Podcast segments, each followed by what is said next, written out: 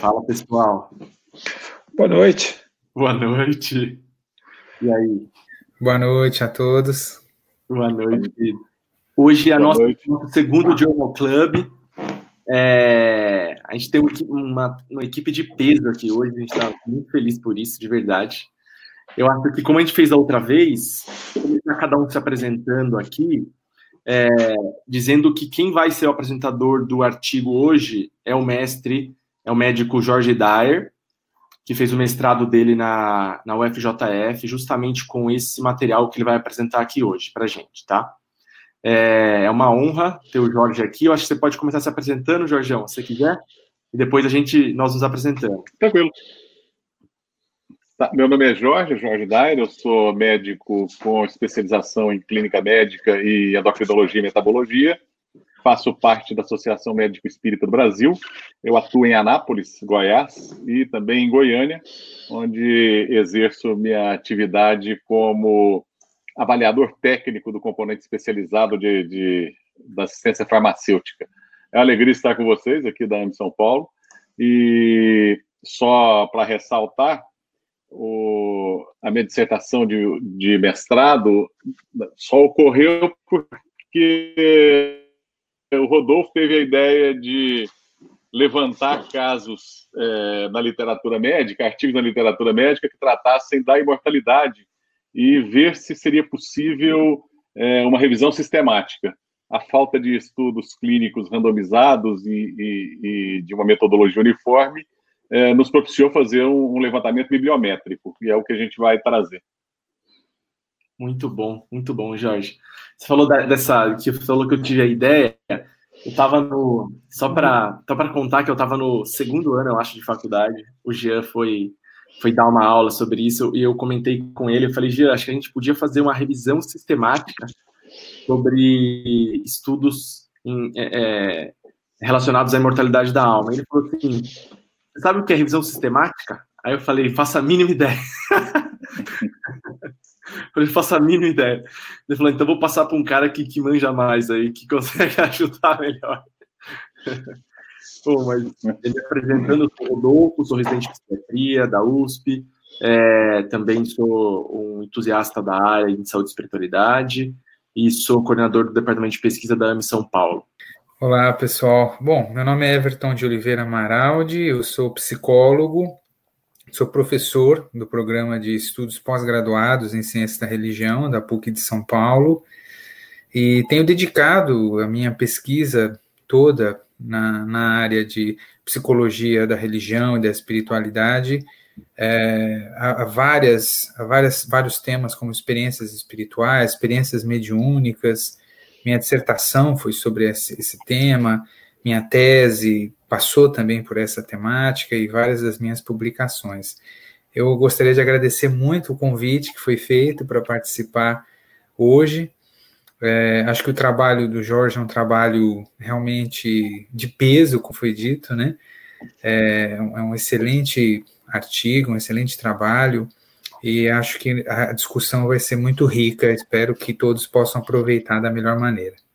Então eu vou, vou falando enquanto o Gustavo restaura o áudio. Meu nome é Fábio Nasri, eu sou da AMI São Paulo, sou endocrinologista, depois eu fiz a minha especialização em, em geriatria, e esse é um tema que me interessa muito, né? Eu acho que se tem uma coisa que a gente tem que estudar e deve estudar, são esses fenômenos é, é, a, a, respeito da consciência, assim, enfim, tentando responder a questão é, se é uma coisa material, se é uma coisa transcendental, se, enfim, onde, onde se localiza. E como é que a gente pode responder essa pergunta?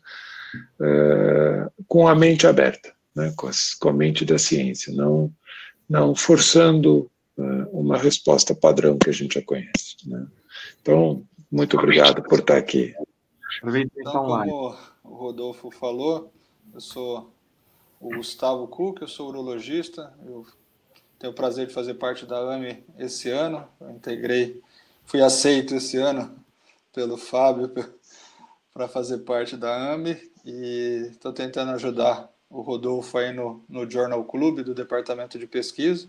Eu sou urologista e atualmente eu eu atuo somente no meu consultório e faço parte do Grupo Espírita Batuíra, onde eu, eu trabalho nas minhas atividades assistenciais. E sou um curioso também do, da, da parte espiritualidade e saúde, tem muitas dúvidas, muitas questões. Eu parabenizo já de antemão o artigo, os autores do artigo, um artigo bem escrito, bem elaborado, com muitas perguntas pertinentes. Eu acho que eu estou aqui mais para aprender do que qualquer outra coisa. Jorge, todo, todo seu, a apresentação é toda sua, tá? Então, vai funcionar no seguinte formato você apresenta, depois a gente discute, cinco minutos para cada discutidor fazer as considerações. E hoje, é, se tudo der certo, a gente vai ler é, as perguntas, as dúvidas no YouTube, para quem está okay. online, tá bom? Uhum. Então, vou começar a, a trazer o, o, artigo, tá? Eu coloquei aqui o título em português, conforme a minha apresentação na, da, de dissertação do mestrado. E a gente sabe que a possibilidade da consciência em relação ao cérebro, ela existe na literatura científica já de muito tempo. Nós temos uma longa tradição de pesquisas e o primeiro artigo que nós encontramos foi do professor Heislop, dos Estados Unidos, em 1898. Ok. Uh, enquanto a gente está conectando de volta o, o, o Jorge, uh, uh, você quer falar um pouquinho, Everton, sobre a sua experiência de eh, eh, experiências de quase morte ou experiências de eventos anômalos? Você que tem uma, uma experiência grande nesse tema, ou seja, se a gente quiser fazer uma pesquisa para tentar provar que a mente eh, não depende da matéria do cérebro para se expressar, ou que ela não está localizada no cérebro. Como é que você vê isso? Que, que linhas você sugeriria? Conta um pouco para a gente do seu trabalho. Olha, Fábio, eu, eu até por conta da minha da minha história, né, do meu histórico, do meu, do meu, do meu envolvimento com o espiritismo desde muito cedo, né, eu sempre fui muito afeito à ideia, à hipótese da, da sobrevivência. Durante muito tempo, inclusive, é, atuei dentro do movimento espírita, enfim. Depois acabei seguindo um outro caminho em termos da minha trajetória pessoal, mas permaneceu um interesse muito grande de continuar estudando essas, essas temáticas, né? E, e creio que nesse tempo todo é, eu fui, fui, refinando minhas concepções a respeito desse, desse tema. É até interessante mencionar, eu acabei não, não compartilhando isso com o pessoal do, do Journal Club, né, no, no grupo do WhatsApp, que eu até tinha, eu escrevi um artigo, uma carta, né, ao editor que tratava justamente de alguns temas que eram mencionados pelo, pelo Jorge, pelos outros autores no artigo. Mas ele parece que está de volta aí, né? Eu não sei se. Bom, vamos, vamos testar o áudio, Jorge? Vamos ver vamos se. testar com ele. Vamos, tá? Estão me ouvindo? Ah, Agora estamos. Vamos, pode, pode vamos voltar. Maravilha, segue o barco. Começa do zero ou paro, ou volto para onde eu estava? Pode começar do zero. Do zero? Isso, melhor. Então vamos lá. Vamos retornar aqui a, a apresentação. Então, a gente, eu trouxe aqui é, os slides do artigo, na verdade, foram os slides da minha defesa de mestrado.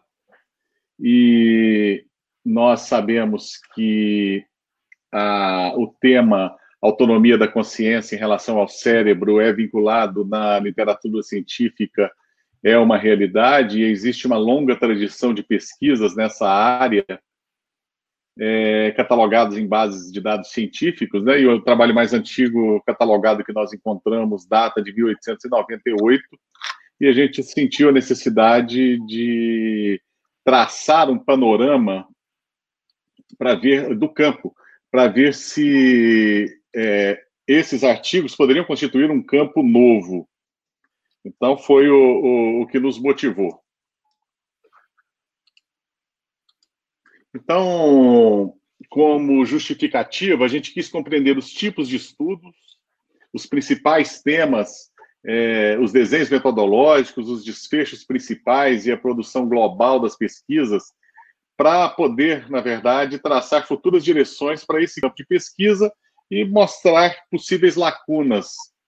Porém, até o presente momento, não havia sido realizado nenhum estudo equivalente, e nós então decidimos ir a campo para é, tentar compreender, né?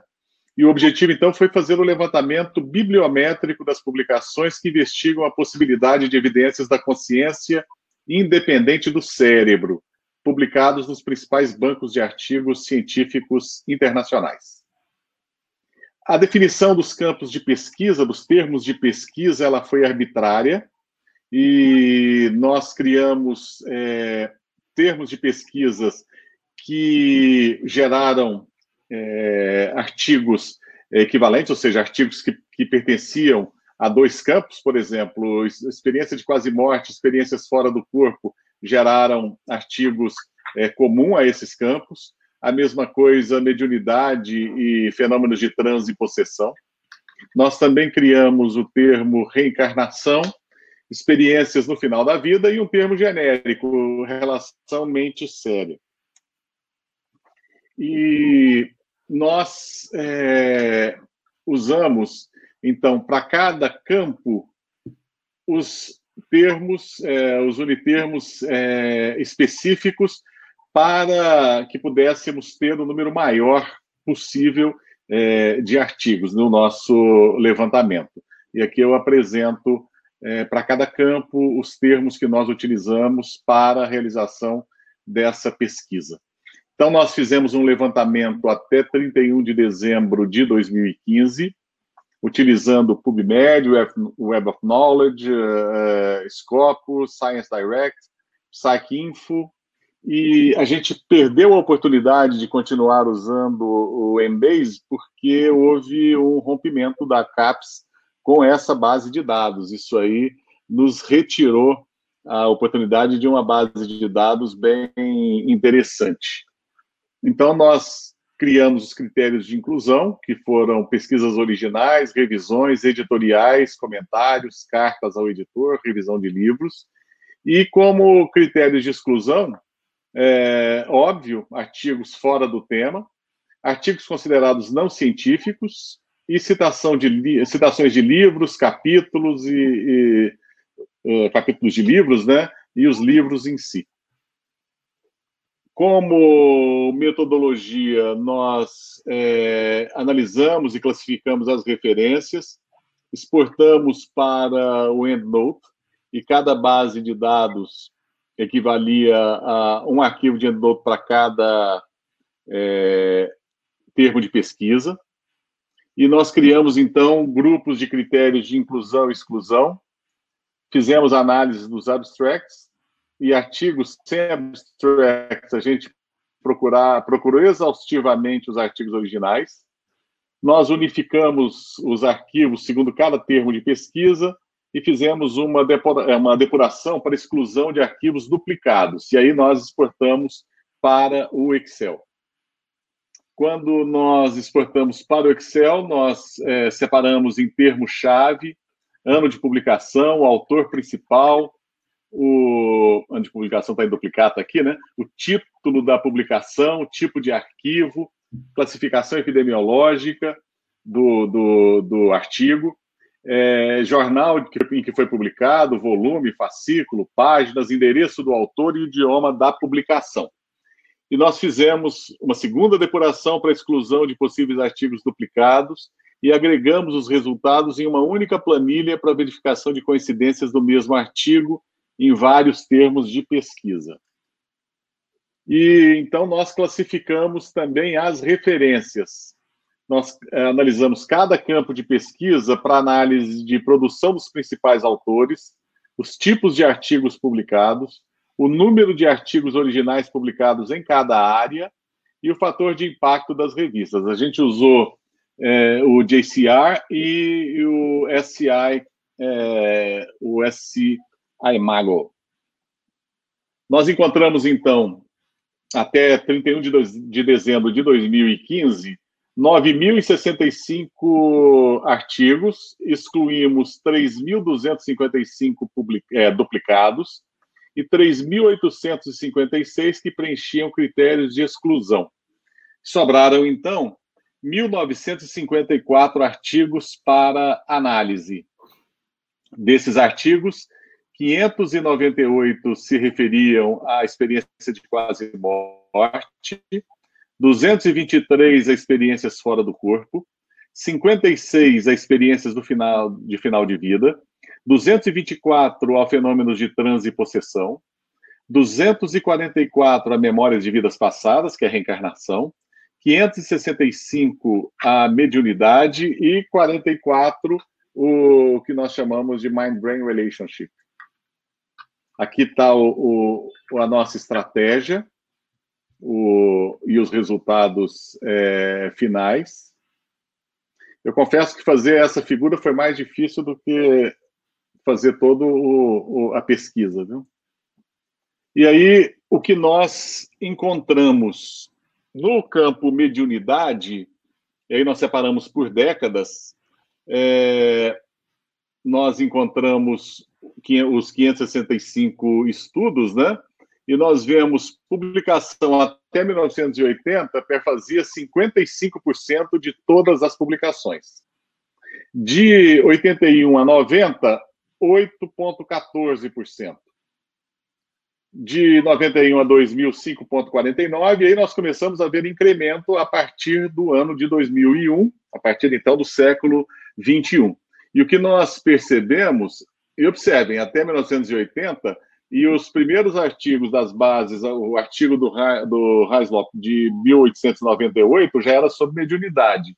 Então, até 1980, vem artigos desde o século XIX, todo o século XX, tem um período em que mediunidade se confunde com, com parapsicologia, e a gente tentou fazer uma depuração, mas, e nós vemos de novo o um incremento a partir do século XXI e a grande maioria foram artigos de revisão, mas nós tivemos é, 28% de, de pesquisas originais e artigos de revisão 52,48%. É, o desenho dos estudos, nós tivemos estudos transversais em 68% é, dos casos. As revistas que mais publicaram mediunidade foram o Journal of Parapsychology, com 15%, o Journal of American Society for Psycho Research, com 9,93%, e as outras revistas perfazendo o restante. Os principais autores, o Carlos Alvarado, o Joseph Banks Ryan, a gente acabou é, é, aqui nesse, nessa, nesse gráfico é, a gente está aqui incluindo também os trabalhos em parapsicologia. Eu acho que eu não trouxe o gráfico depurando a parapsicologia, infelizmente, eu vou ficar devendo. É, o Alexander Moreira Almeida tem 2% das publicações, e Haraldson Stewart é, com 1% cada. Uma boa parte das revistas está fora de circulação, 26,8%. E quando a gente analisa fator de impacto, nós vemos que os artigos sobre mediunidade, eles são publicados em revistas praticamente ou sem fator de impacto ou com fator de impacto muito pequeno, de um por, de menor do que um.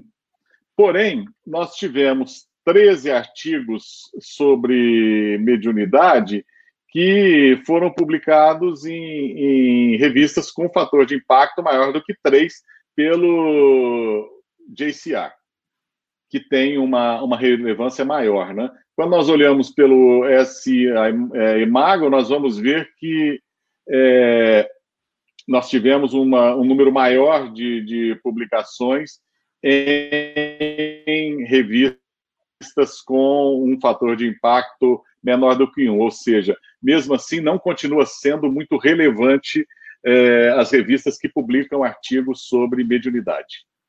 Quando a gente olha o ranking de países, nós vemos então os Estados Unidos, Reino Unido, seguidos do Brasil, Alemanha e Itália. E as publicações, nós temos é, o boom da parapsicologia e depois, a partir então dos anos 2000, um, um novo crescente nesse gráfico de histograma. Partindo para experiência de quase morte, nós vemos que dos 598 é, artigos, nós tivemos uma distribuição bem uniforme a partir de 1980 e 27%, 27,6% dos, dos estudos foram pesquisas originais, mas nós tivemos um número grande de artigos de revisão, 33,4%.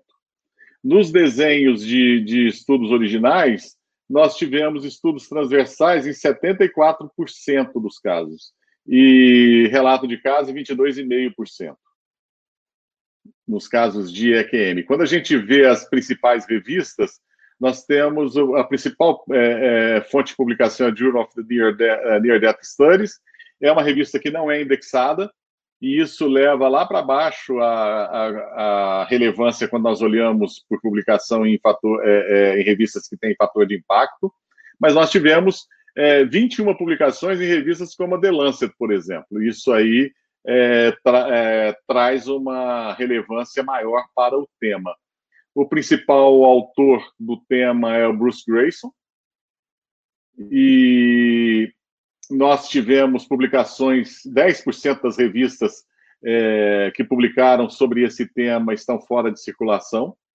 E nós vemos, então, um, um certo equilíbrio na distribuição de fator de impacto nos é, 58% restantes das publicações, porque o grande número de publicações foram é, em revistas sem fator de impacto, pelo JCR. E o mesmo é, não acontece quando nós olhamos pelo SCI Mago, em que o maior número de, de, de publicações foram em revistas, em 81 revistas, é, que tinham fator de impacto menor do que um. Ou seja, também não é relevante, né? E aqui a distribuição. Nós não, não temos pesquisas brasileiras em, em em experiência de quase morte, nós tínhamos muito poucos é, trabalhos publicados. E aqui nós vemos a distribuição predomínio dos Estados Unidos e a distribuição das publicações ao longo dos anos, mantendo uma certa é, uniformidade ao longo das décadas. Experiências do final de vida, que é, são estudos mais recentes, a grande dos 56 artigos, a maioria dos, do, dos, é, dos artigos foram publicados já no século 21, após 2001, o perfazendo é, praticamente 85%, na verdade até mais, né? É, 86% dos artigos publicados. Nós tivemos um número grande de, de pesquisa original, de artigos é, originais, 42,86% e 37,5% de, de artigos de revisão.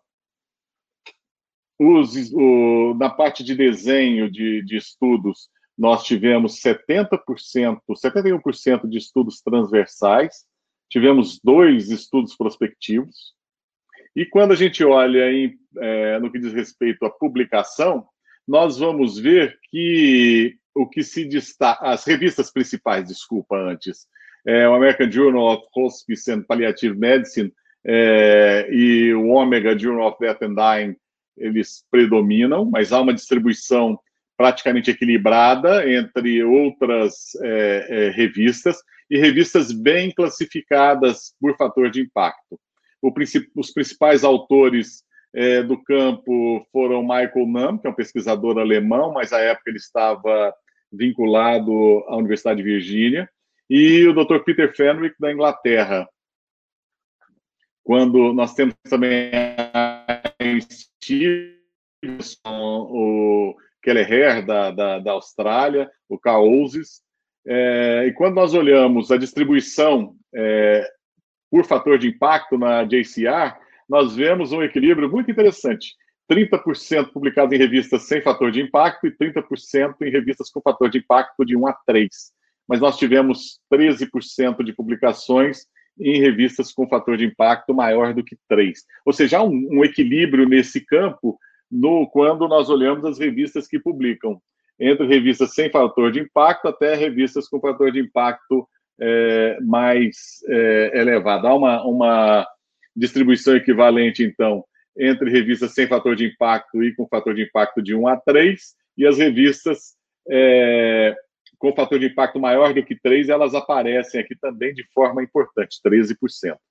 Quando nós olhamos para a outra fonte né, de, de referência, nós vemos o equilíbrio entre as revistas com fator de impacto menor do que 1 e de 1 a 3.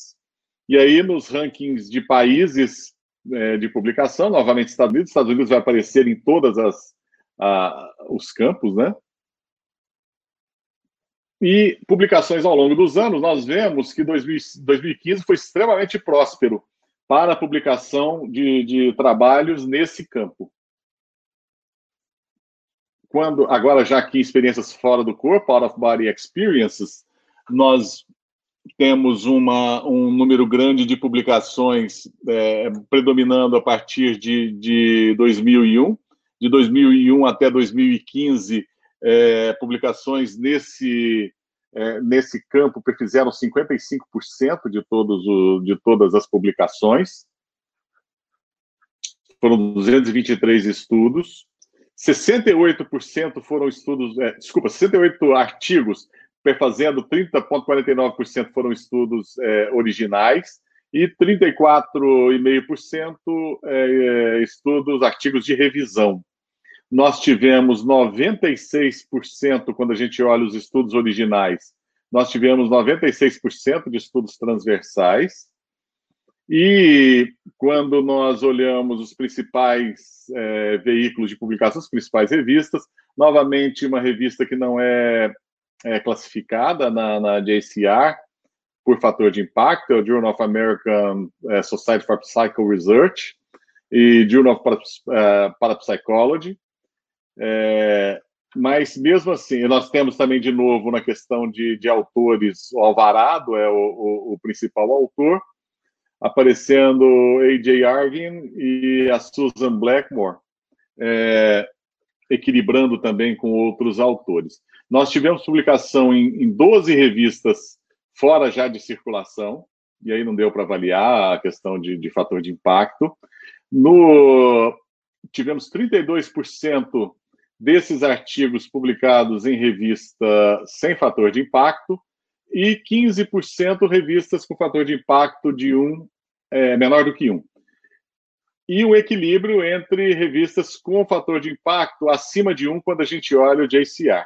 Por que, que isso ocorre? Porque esse tema Out of Body Experience, é, a gente também capturou alguns é, papers que falam de casos de, de epilepsia. E não necessariamente é, estão ali confirmando ou afirmando a autonomia da consciência em relação ao corpo. Pelo, pela outra fonte, o SC Mago, nós vamos ver é, uma distribuição também uniforme com, a, com, as revistas que têm fator de impacto. Aqui a distribuição de países, muito é muito semelhante para todos os, os, os campos dessa área. E a publicação ao longo dos anos, a gente vê um crescendo do, do histograma a partir de, de, um predomínio a partir agora do, do ano 2000, né? A memórias de vidas passadas, nós encontramos 244 é, artigos, né, estudos, com um predomínio também a partir do século XXI, a partir de 2001, de 2001 até 2015, é, nós tivemos é, 45% dos, do, praticamente dos estudos. Pesquisas originais é, perfizeram 33%, 33,5% é, dos, dos estudos, e artigos de revisão, 30%.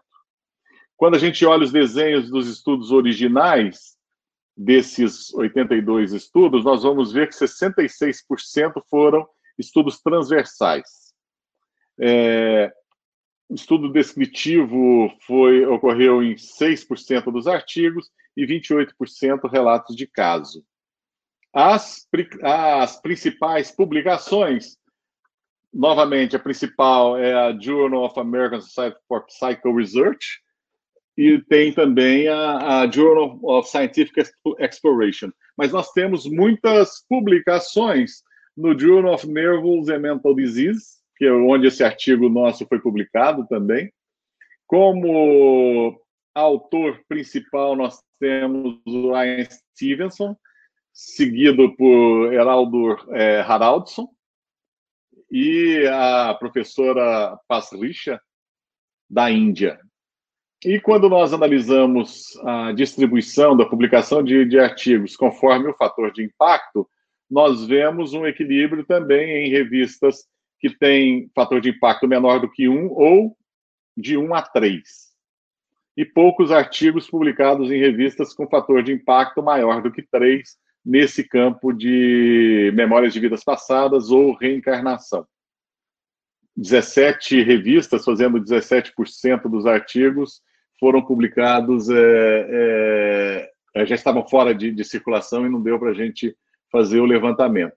Quando a gente olha o outro, a outra fonte de referência na questão de fator de impacto, a CEIMAGO, nós vemos também um, um predomínio em revistas com um fator de impacto menor do que um. Novamente a distribuição, Estados Unidos à frente, aqui aparece a Índia e a Islândia pelos dois é, pesquisadores dedicados a esse tema. E a publicação ao longo dos anos, nós vemos, de novo, um crescendo a partir do século XXI.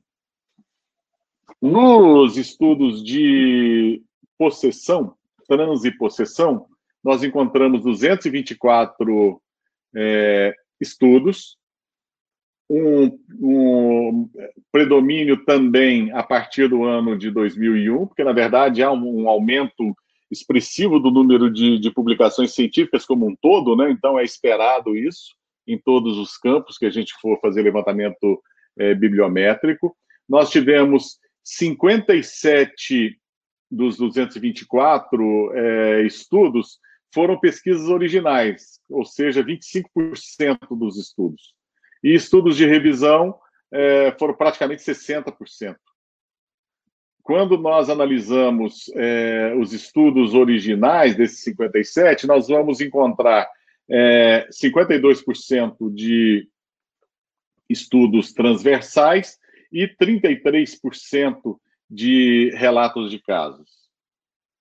Nós tivemos uma distribuição de, de publicações é, da, nas revistas, é, em revistas que, por exemplo, Sociology and Scientific é, é Medical é, Journal tem a principal número de publicações, a, a Cultural Medical Psychiatry é, tem 5%. Então, nós temos uma, uma, um, uma distribuição de, de de publicações em revistas que têm fator de impacto. Isso é interessante. E nós vemos o principal é, autor é o Sommer, seguido do Alexander Moreira Almeida.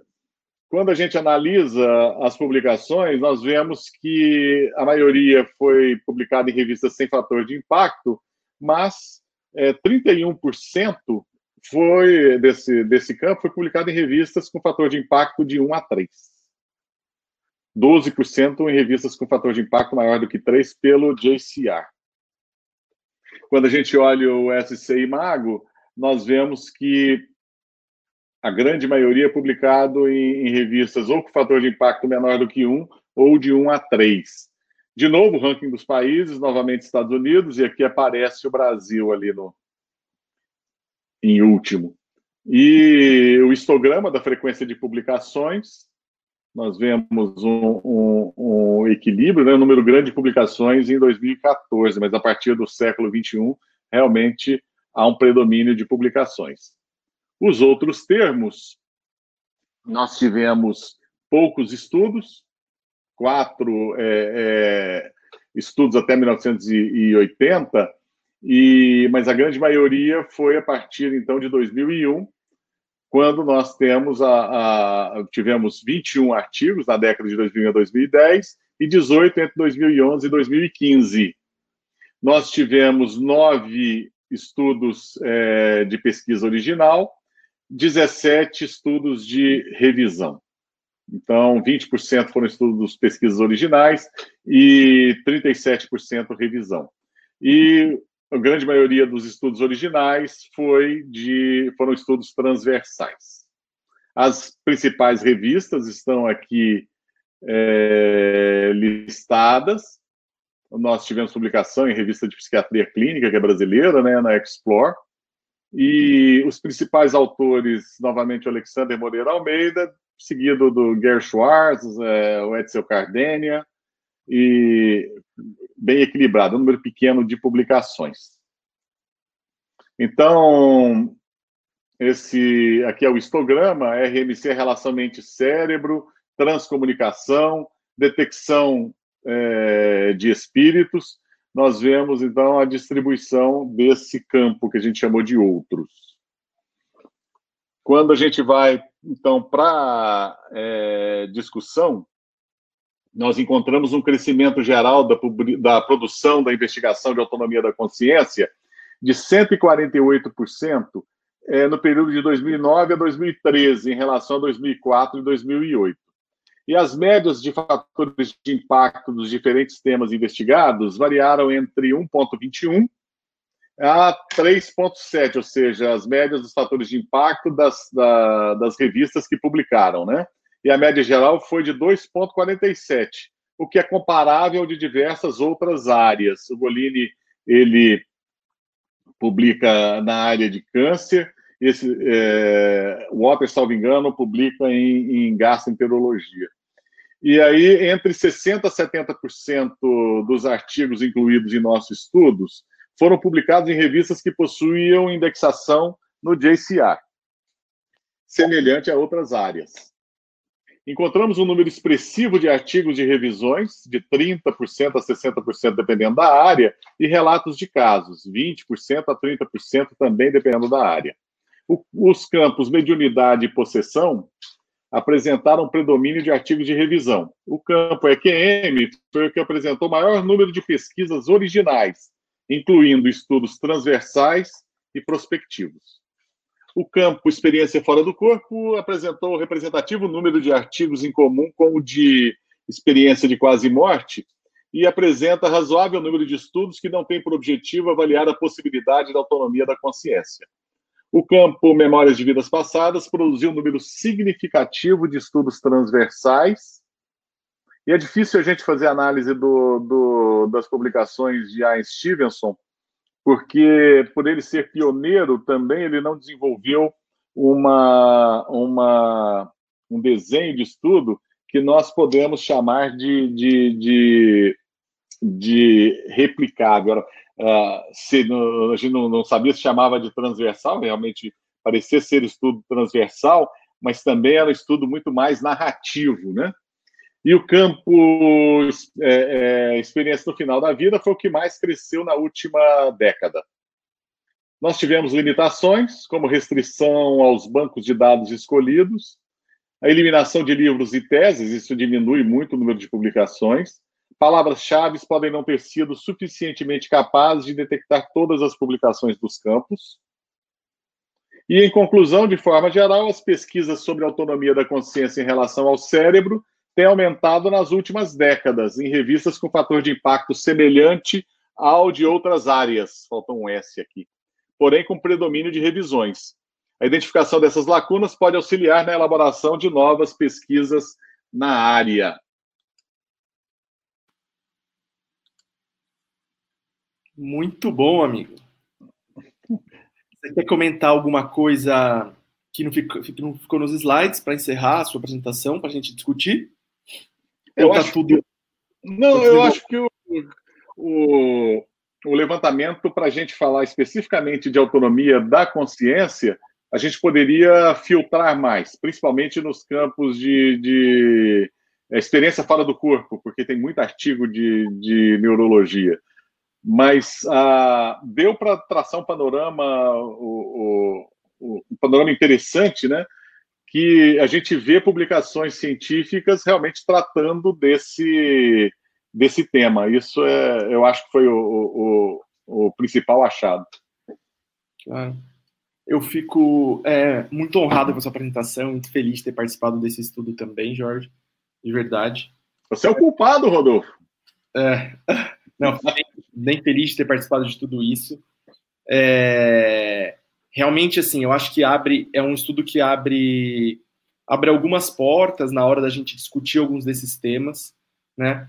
Mostra que, de alguma forma, tem algo sendo produzido, mesmo que não tenha sido absolutamente refinada, vamos pensar assim, nas esferas da, da neurologia, é, em, alguns, em algumas epilepsias de lobo frontal, lobo temporal, que não é muito específico, direita, esquerda, mas podem ter, estar tá envolvidos com essas experiências é, fora do corpo.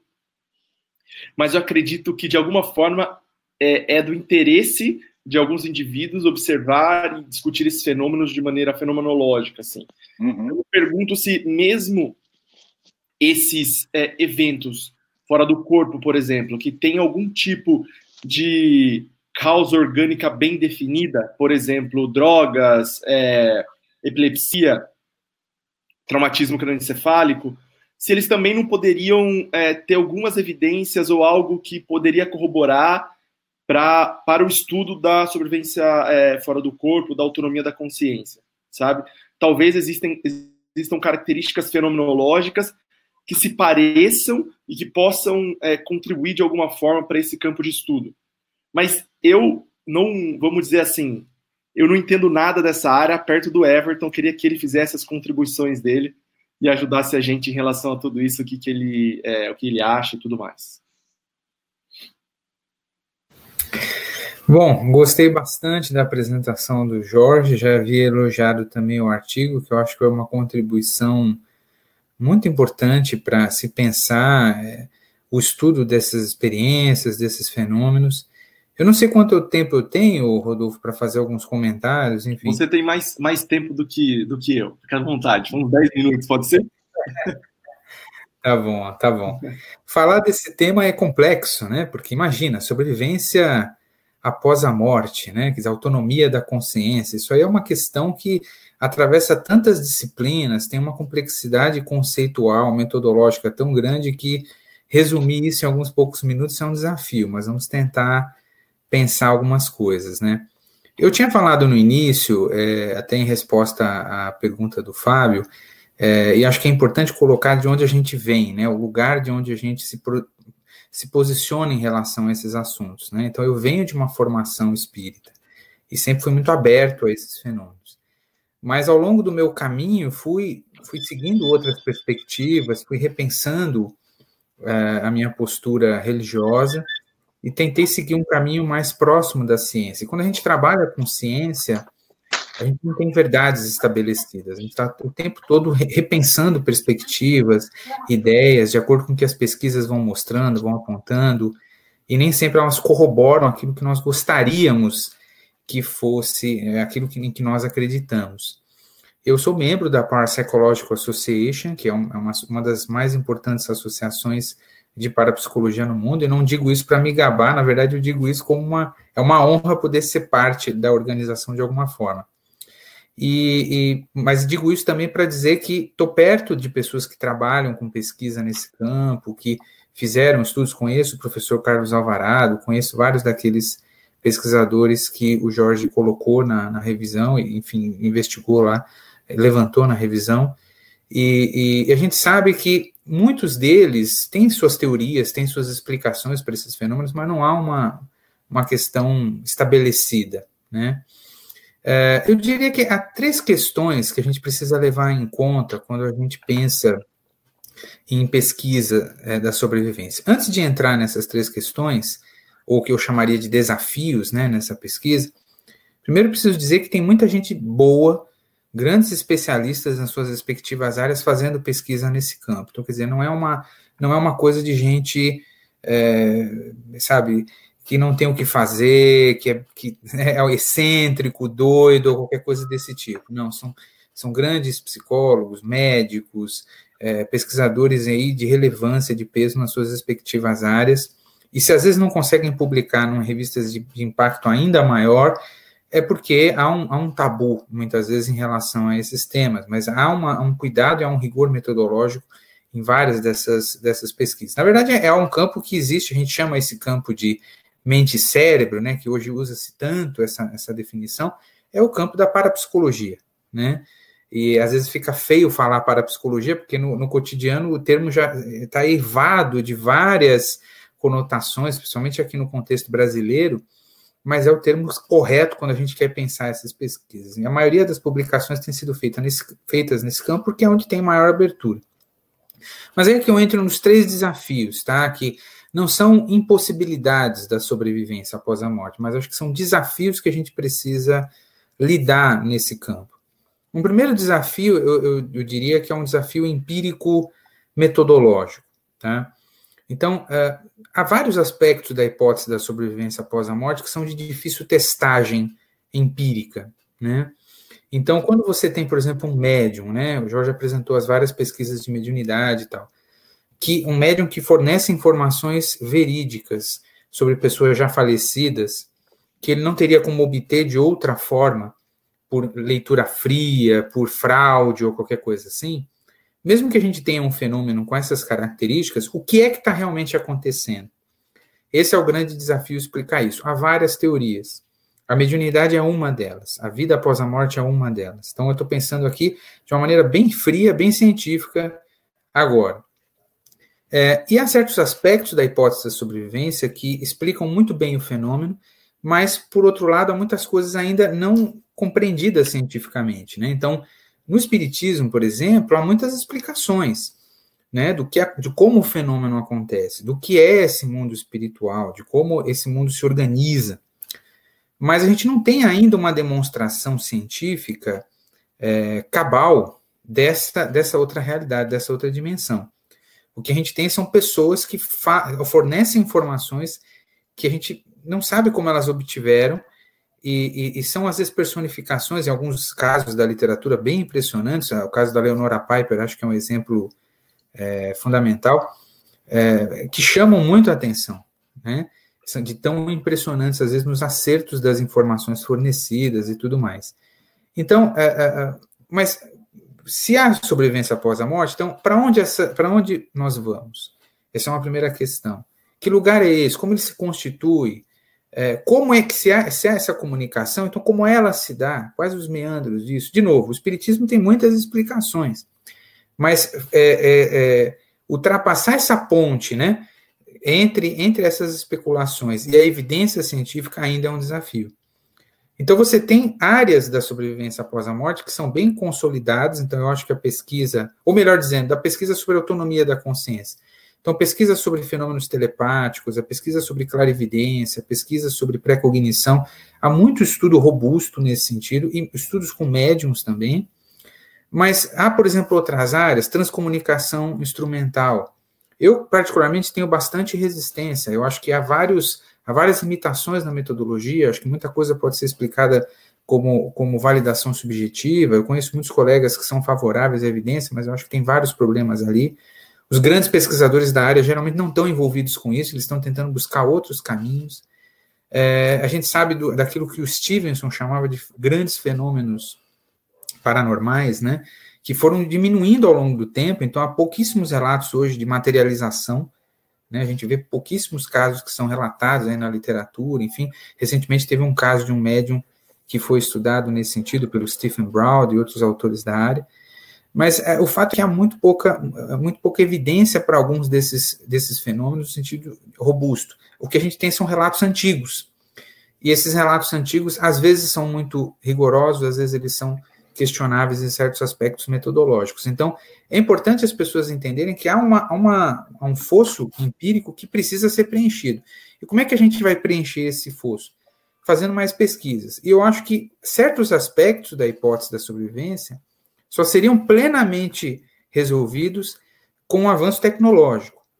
Eu acho que, em última instância, a física ou outras áreas vão ter que, se, vão ter que entrar nessa conversa para a gente pensar se existe mesmo essa outra realidade que a gente está chamando de espiritual, e se ela pode, não estou nem dizendo se ela existe, porque aí acho que já é uma outra questão, né? Mas se a gente pode identificá-la, pode de fato é, rastreá-la cientificamente. Então, esse é um primeiro desafio, um desafio empírico-metodológico. O segundo desafio é um desafio teórico. Né? Então, como eu dizia antes, a mediunidade não é a única explicação. Você tem, por exemplo, alguns autores que falam em superpsi. O que é superpsi? Alguns autores dizem o seguinte: não, não, não é o espírito de uma pessoa falecida que se comunica pelo médium. É o médium que teria uma capacidade telepática, ou pré-cognitiva, ou clarividente tão grande que, é, ao receber essas informações sobre essa pessoa que já faleceu, isso é personificado de tal modo, de tal forma, que é, fica muito parecido, é, é, muito semelhante, é muito veraz. Então não é, não, é, não é aquela pessoa, mas é uma personalidade secundária. Então muitos autores, isso já desde o século XIX, discutiam que isso no Espiritismo é chamado de animismo, em outras palavras, né? É, é muitas vezes essa interpretação que se dá. E, e, e, esses autores diziam, não, isso são personalidades secundárias do, que o médium cria a partir dessas informações obtidas telepaticamente, etc. e tal.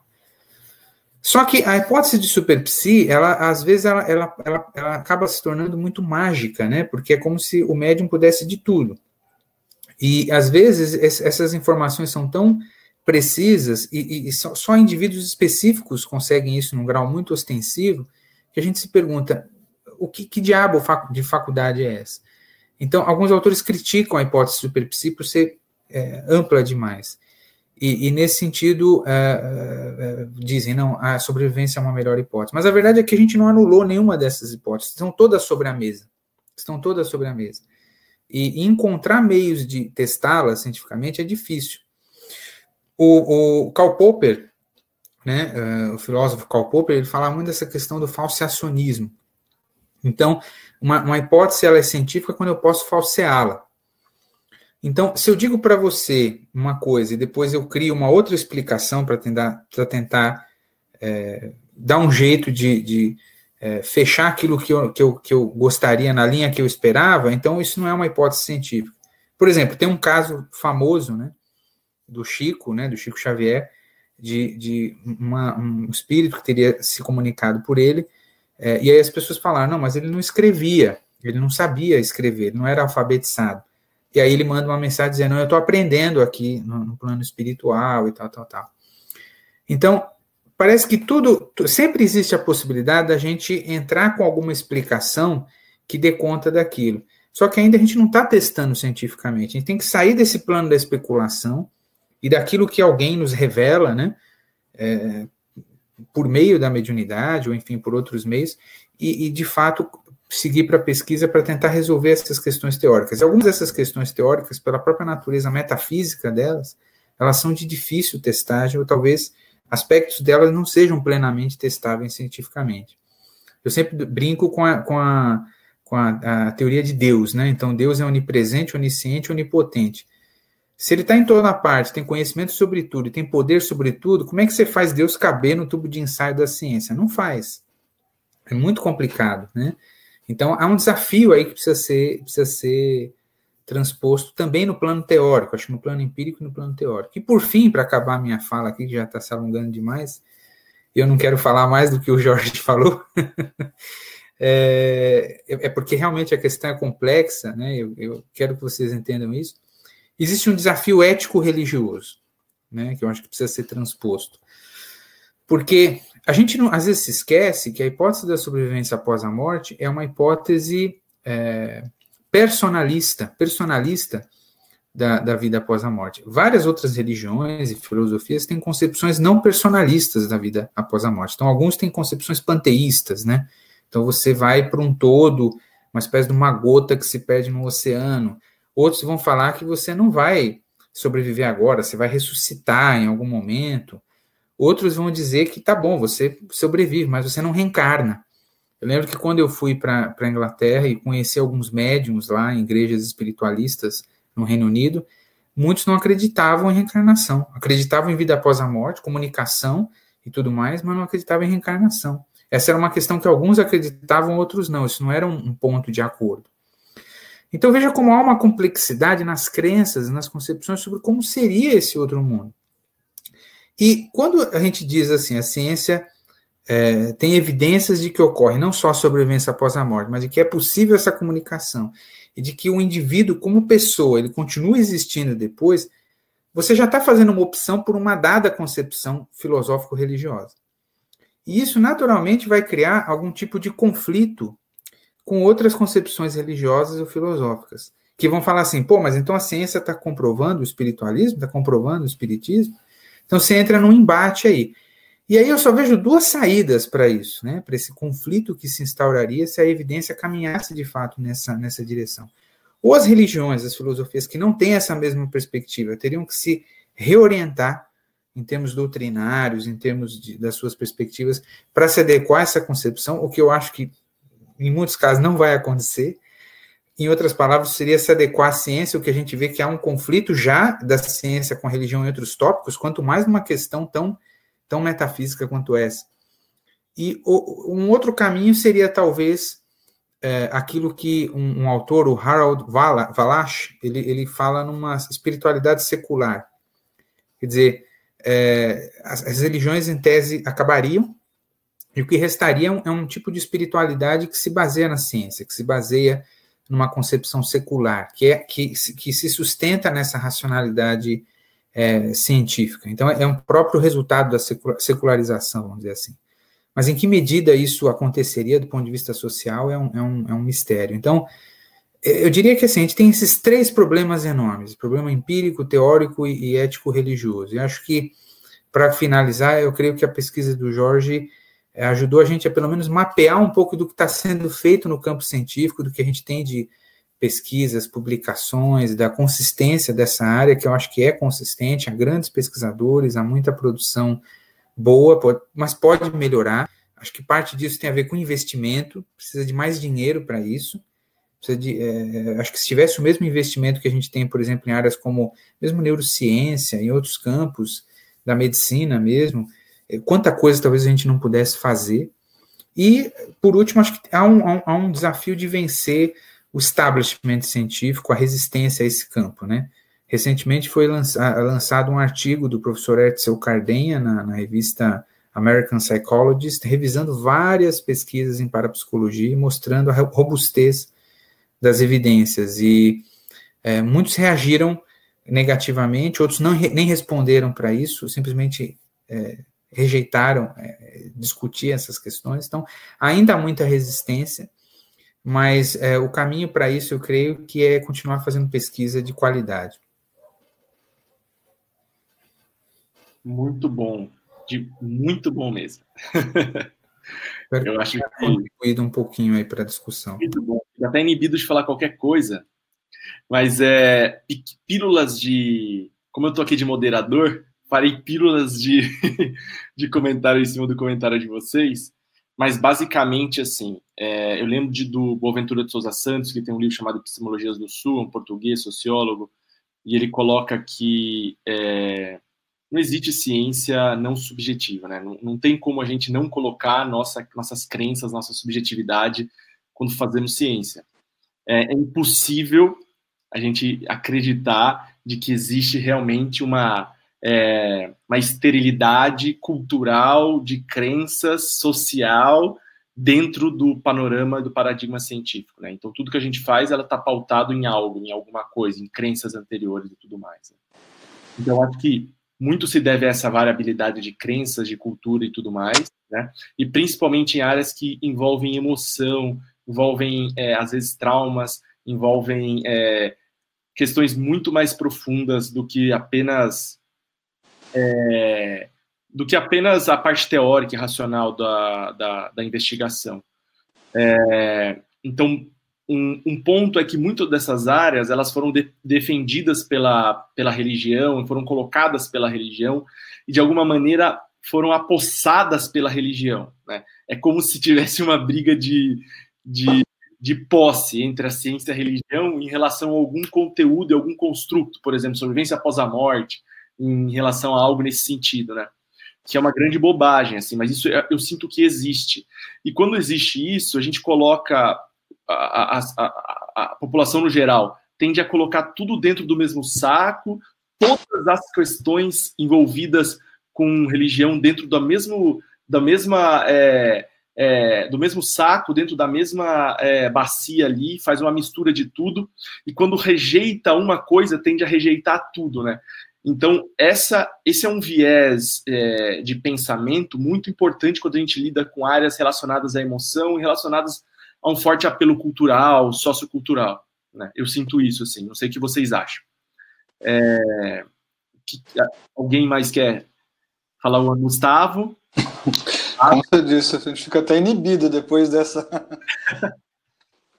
Ainda mais como urologista falando. Mas, Everton, primeiramente, fantástica. Não tem nem o que falar depois de tudo. Aprendi muito com essas explicações. Parabéns, Rodolfo, pela, pela composição da, da mesa aí. É, eu acho fantástico isso. Eu acho que o que a gente está, assim, né, como Associação Médico Espírita, o que a gente está tentando fazer hoje é a, o que o Evangelho mesmo diz, né? A fé é raciocinada, né? E nós estamos tentando raciocinar em, si, em cima da nossa fé, né? É aquela coisa, melhor negar 99 verdades do que aceitar uma mentira. E é o que a gente está tentando aqui, apesar da gente, com todas as nossas crenças aqui, é tentando ver à luz da ciência atual o que, que é, ou, né, como é que a gente aproxima religião e espiritualidade. Eu, eu, eu, me, eu, me, eu, eu me nego a fazer qualquer comentário depois da apresentação do Jorge e os comentários do Everton, mas eu queria uma pergunta para o Jorge, assim, até como se foi uma apresentação de tese, Aí, depois de tudo isso, Jorge, independente da, da, da, sua crença, aí, você acha que a gente já tem evidência científica para falar que existe autonomia da consciência, da mente em, em relação ao cérebro ou, ou, não? É interessante, Gustavo. É, eu estava lembrando do, do, livro do John C. Lennox, é, porque a ciência não consegue enterrar, não conseguiu enterrar Deus ele traz um, uma pesquisa que foi realizada em 1916, 1933 e depois em 99, mostrando que, na verdade, 98, que somente 8% dos membros da National Academy of Science nos Estados Unidos é, acreditavam em Deus. Então, 82%, é, a grande maioria agnóstica ou a, ateístas, né?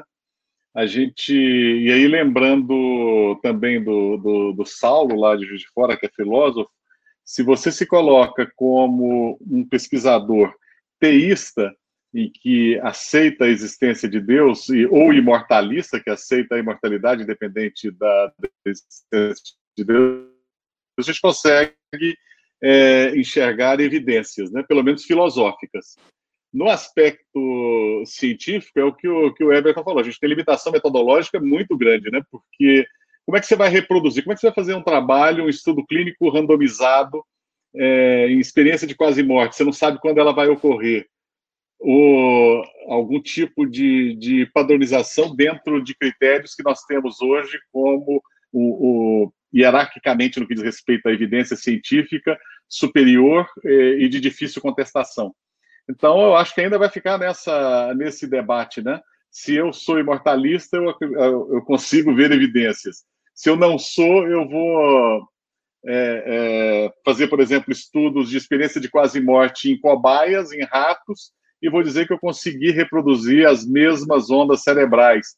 Mas aí, como, de, como dizia o Gian, e será que o, que o rato é, depois dessa experiência, ele ressignificou a vida dele? Fez alguma, teve alguma experiência de transcendência? Ou seja, no campo subjetivo é. fica difícil de avaliar. Legal, obrigado. Fábio, meu querido, sua vez. Olha, eu queria agradecer a todo mundo aqui, ao Everton, ao Gustavo, a você, Rodolfo, em especial ao Jorge, que teve, olha, Jorge teve um trabalhão, hein? Puxa vida, esse negócio deu trabalho, rapaz. É, então, é, lá, lá, na Escola Paulista, onde eu me formei, né, a gente tinha um, um, uma espécie de dogma. Quando você não sabe o que fazer, começa a contar causa. Né? Você não tem muito o que falar, fica contando história.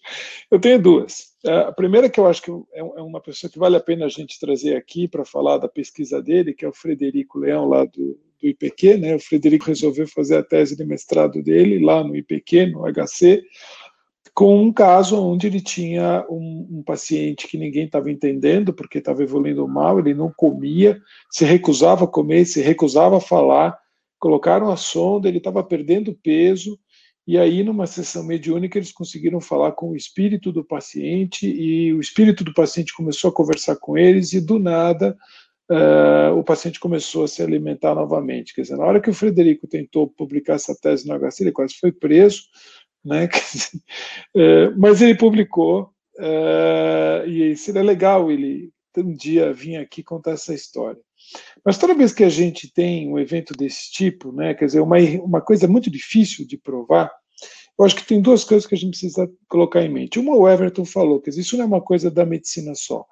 Isso é um fenômeno global, isso é um fenômeno planetário e envolve outras forças na, na, na, prova disto, vamos dizer assim, que envolve a física, envolve outras outras especialidades. Isso aqui é multidisciplinar, né? não é uma, não vai ser uma tarefa nossa.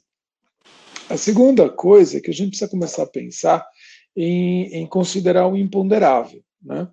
E o maior exemplo de imponderabilidade que eu imagino na história é a história do Paulo. Né? Quer dizer, ou seja, o Paulo era Saulo, ele era, ele era doutor das leis judaicas, ele era grego, era um cidadão romano, perseguia cristãos, até que aconteceu um imponderável lá, quer dizer, muita gente acha que ele teve um ataque epilético, muita gente acha que ele ficou muito tempo no sol do deserto, mas o fato é que às portas de Damasco alguma coisa rolou. Uh, cara, alguma coisa aconteceu com ele. O fato é que ele diz que supostamente viu Jesus e depois disso ele mudou. Né?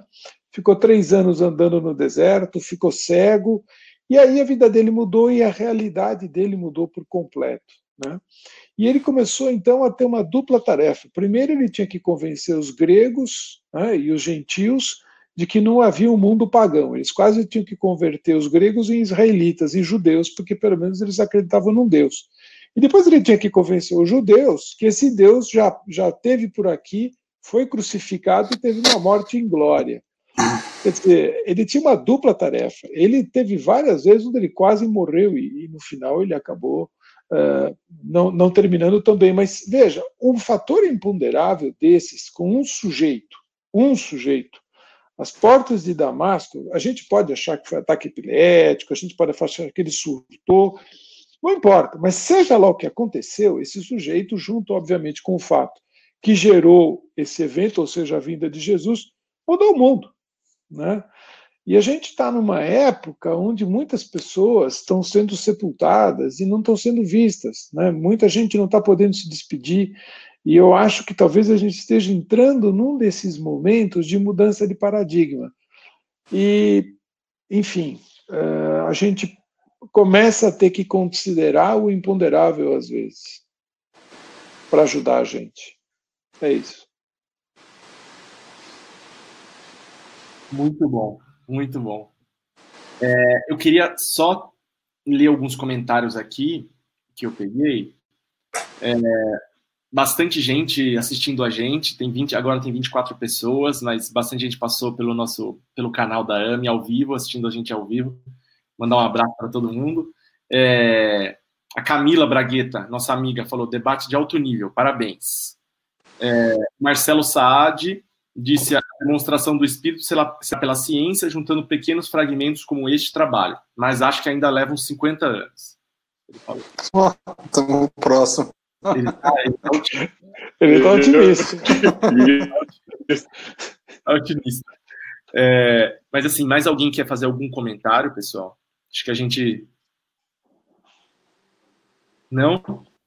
Não. Queria só agradecer, viu? Eu acho que o Everton, o Everton, o Everton fez uma, uma aula aqui para a gente. Everton, palestra para a Medinesp, conferência magna. Exatamente. Desculpa até, viu, gente, se eu tomei muito tempo. Não, é isso. Excelente. Tá excelente.